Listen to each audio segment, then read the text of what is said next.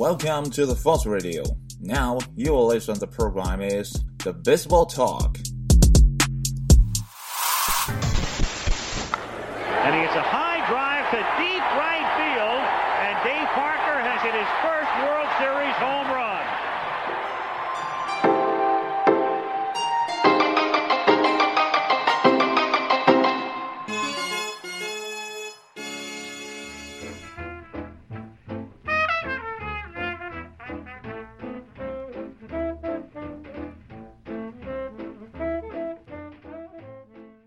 谈棒球，闲聊天，欢迎来到新的一期棒聊节目。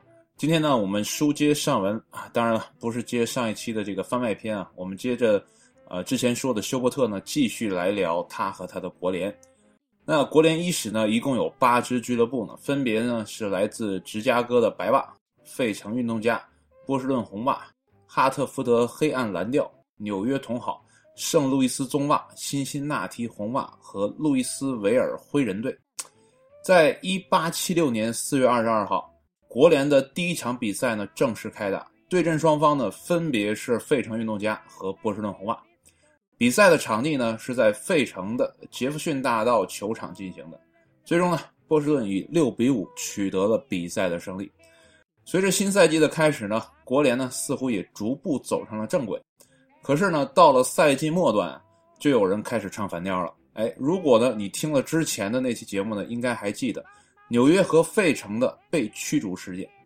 那起因呢，是纽约同好和费城运动家呢，在赛季后半段呢，并没有取得好的积分名次，这让两支俱乐部呢少了些许的斗志。于是呢，拒绝了赛季末段西部之旅，转而跟当地的非国联俱乐部呢进行了比赛，以此呢弥补票房损失。由此呢，休伯特果断将两个球队除名。从此呢，国联的总球队数呢就一直是风雨飘摇的状态。那处理完不听话的啊，一八七七年，休伯特呢又开始整治赌球陋习。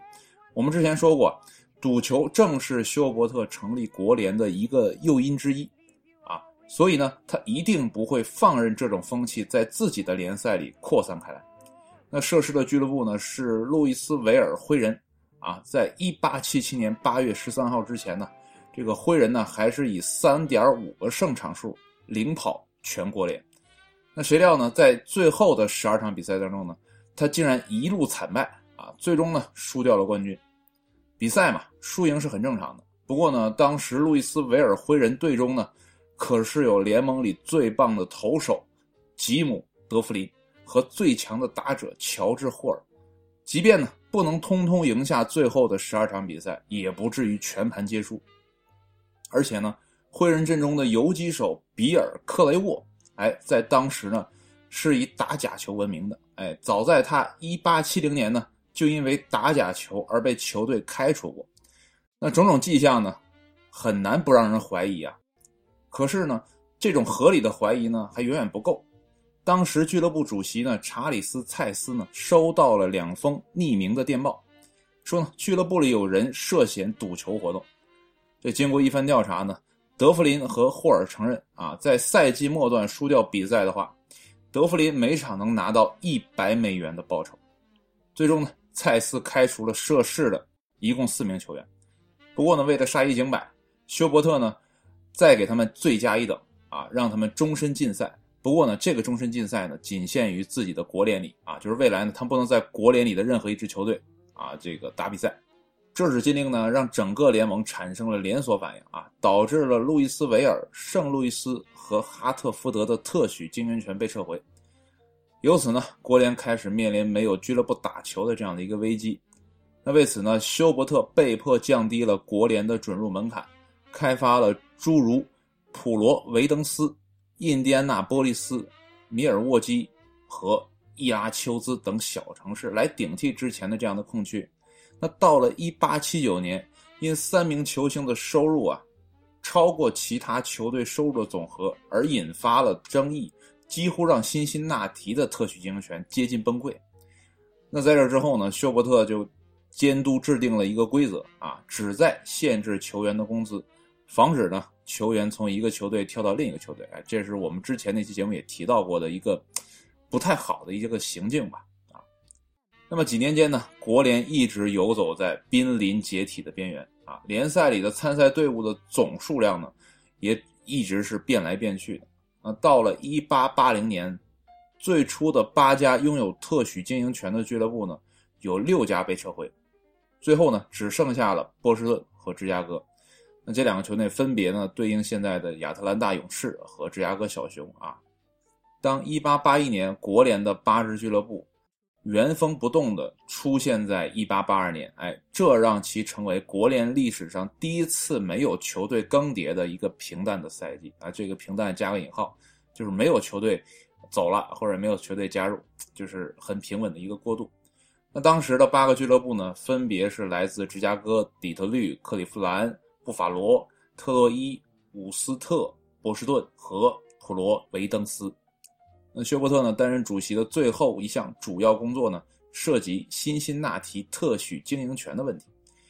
那国联成立伊始呢，禁止啤酒和周日比赛呢这两件事呢，虽然没有书面的规定，但也是联盟里心照不宣的事实。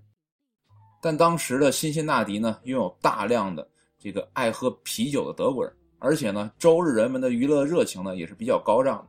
于是呢，辛辛那提红袜呢决定一并打破这两条。这使得呢，国联最终设立了这两条禁令，哎，并从1881年开始实施，随即呢，驱逐了毫无悔改之意的辛辛那提红袜，而此番动作呢，为日后的另外一个联盟的成立呢，埋下了伏笔。时间不长，1882年啊，这个休伯特呢，死于心脏病发作，啊，享年49岁。那死后呢，被埋在格雷斯兰公墓。啊，这个墓碑的设计呢，看起来像是一个棒球的样子啊。其实按理来说呢，休伯特呢应该早早的进入这个名人堂。不过呢，那个时候的选举人呢似乎不太在乎历史啊，然后呢就随便的选了一个，然后进入了名人堂。那这一切呢，直到一九九五年才得以改变。那休伯特呢也就此呢进入了名人堂。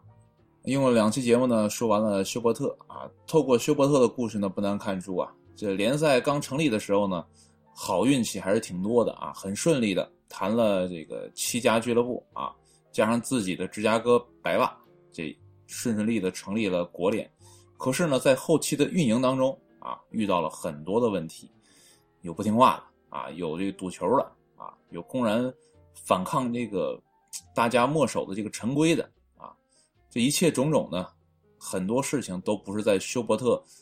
就刚开始打定建立国联时预想到的，但是呢，后期的解决呢还算是比较圆满啊。